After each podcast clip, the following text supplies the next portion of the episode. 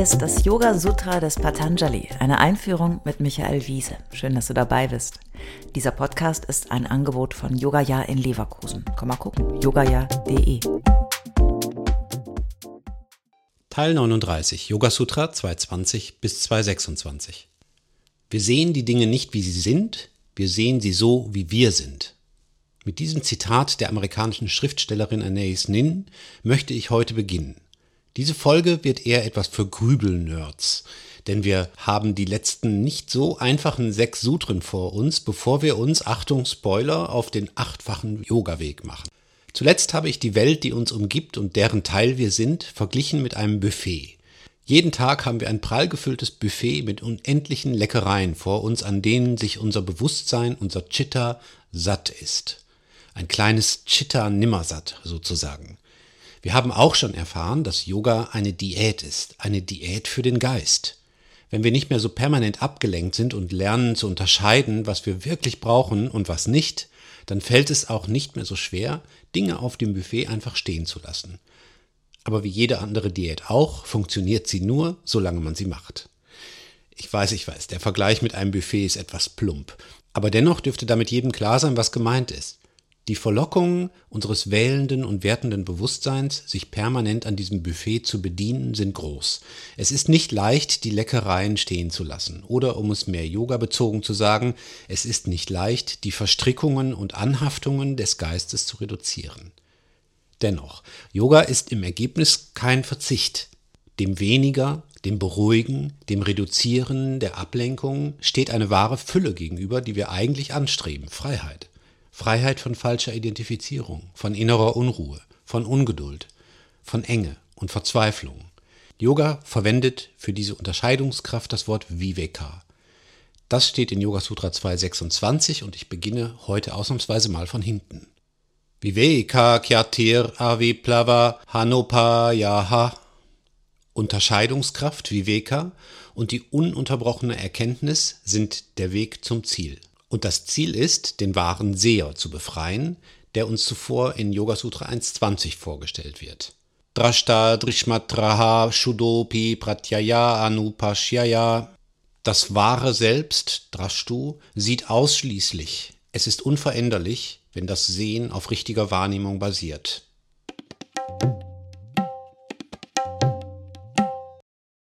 In der Überzeugung der Yogis ist der Seher diejenige Instanz, die es aus logischen Gründen hinter dem wertenden Bewusstsein geben muss. Denn wer sonst soll uns beim Denken und Fühlen beobachten? In Yoga Sutra 221 heißt es, Tadartha eva drishyasya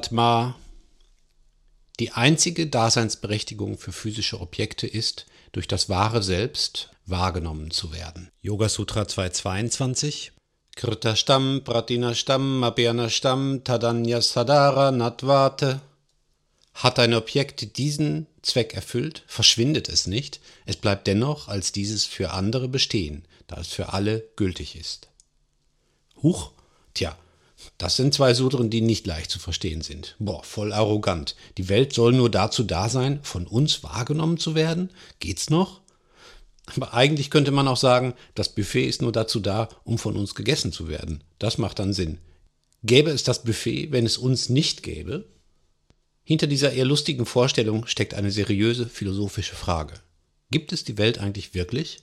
Gibt es sie jenseits der Wahrnehmung oder ist alles Illusion? Du könntest sagen, klar, es gibt die Luft, die Farben, das Wasser, die Geräusche, alles ist da, alles ist materiell. Aber nur das ist da, was wahrnehmbar ist durch uns oder durch Hilfsmittel, die unsere Wahrnehmung erweitern. Außerirdische, die keine Ohren oder ähnliches hätten, würden die Erde komplett ohne Geräusche entdecken. Sind sie also deswegen nicht da? Gemeint ist hier die vollständige und unauflösliche Verbindung unseres wahrnehmenden Bewusstseins mit der wahrnehmenden Welt. Es gibt kein Entrinnen. Wir können nur erkennen, dass wir die Dinge nicht sehen, wie sie sind. Wir sehen sie so, wie wir sind. Das Yoga Sutra ist aber sicher, dass es eben doch diese Objekte gibt, da sie ja auch weiterhin wahrnehmbar sind, selbst wenn sie aus unserer Perspektive verschwinden.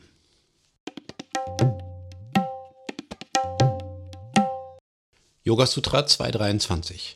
Svasvami Shakdyo Svarupa Bladi Hetu Samyogaha.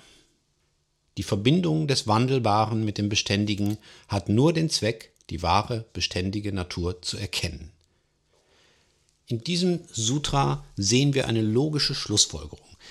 Da wir die Welt nur durch unser subjektives Bewusstsein wahrnehmen können, ist die Funktion dieser Subjektivität, uns die wahre Natur erkennen zu lassen. Hm. Letztlich verbirgt sich in diesem Sutra das dualistische Weltbild des gesamten Sutra. Es bedarf eines Gegenparts, um sich einer Sache klar zu werden. Ich benötige Licht, um Schatten zu erzeugen. Ich benötige A, um B zu erkennen. Wenn nur A wäre, gäbe es keine Notwendigkeit, A wahrzunehmen oder zu betiteln. Es ist, wir hatten das schon, ein Dilemma, das uns immer wieder unser eigenes Unwissen aufzeigt. Deswegen heißt Yoga Sutra 2.24, Tasya Hetur Avidya die Ursache für eine Identifikation mit dem Wandelbaren ist die mangelnde Erkenntnisfähigkeit, Avidya. Und weiter, Yoga Sutra 2.25. Tadabhava Samyoga Bhavo Hanam Tadrishye Kaivalyam. Wenn die mangelnde Erkenntnisfähigkeit, Avidya, verschwindet, verschwindet auch diese Identifikation. Ist diese ganz aufgelöst, dann ist die Befreiung, Kaivalya, des wahren Selbst erreicht. Nun haben wir die drei großen, schon wieder drei Wörter beieinander. Viveka, die Unterscheidungskraft, um Avidya, die Verwechslung, das Unwissen zu durchbrechen und so zu Kaivalya, zur Befreiung des wahren Selbst zu kommen. Und hier nun ist der Ausgangspunkt für den kommenden achtfachen Weg zur Erleuchtung, den wir ab der nächsten Folge betrachten werden. Bist du dabei?